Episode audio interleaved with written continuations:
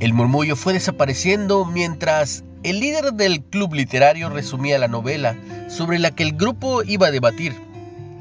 Mi amiga Joam escuchaba atentamente, pero no reconocía la trama de lo que le estaban hablando. Por fin se dio cuenta que había leído un libro con un título diferente a la obra que habían leído los demás. Aunque disfrutó la lectura del libro equivocado, no pudo participar con sus amigos en el debate sobre el libro correcto. A veces nos pasa. Creemos que estamos leyendo algo y estamos fuera de contexto. Pero apóstol Pablo no quería que los cristianos de Corinto creyeran en un Jesús equivocado. Señaló que falsos maestros se habían infiltrado con su herejía en la iglesia y habían presentado a un Jesús diferente y que ellos habían creído las mentiras que les habían dicho. Velo en 2 Corintios 11.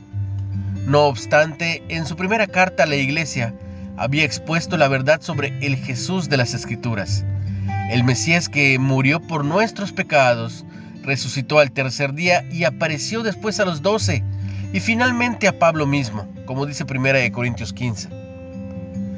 Este Jesús había venido a la tierra a través de una virgen llamada María y fue llamado Emanuel, o sea, Dios con nosotros, para afirmar su naturaleza divina.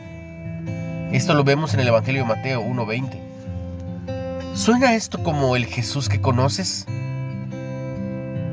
Entender y aceptar la verdad de la Biblia sobre Él nos asegura que estamos en el sendero espiritual que lleva al cielo y no a algún otro lado.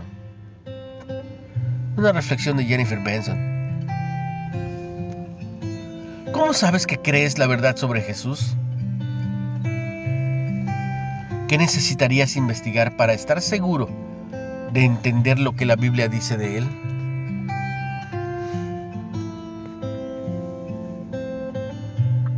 ¿Conoces a Jesús?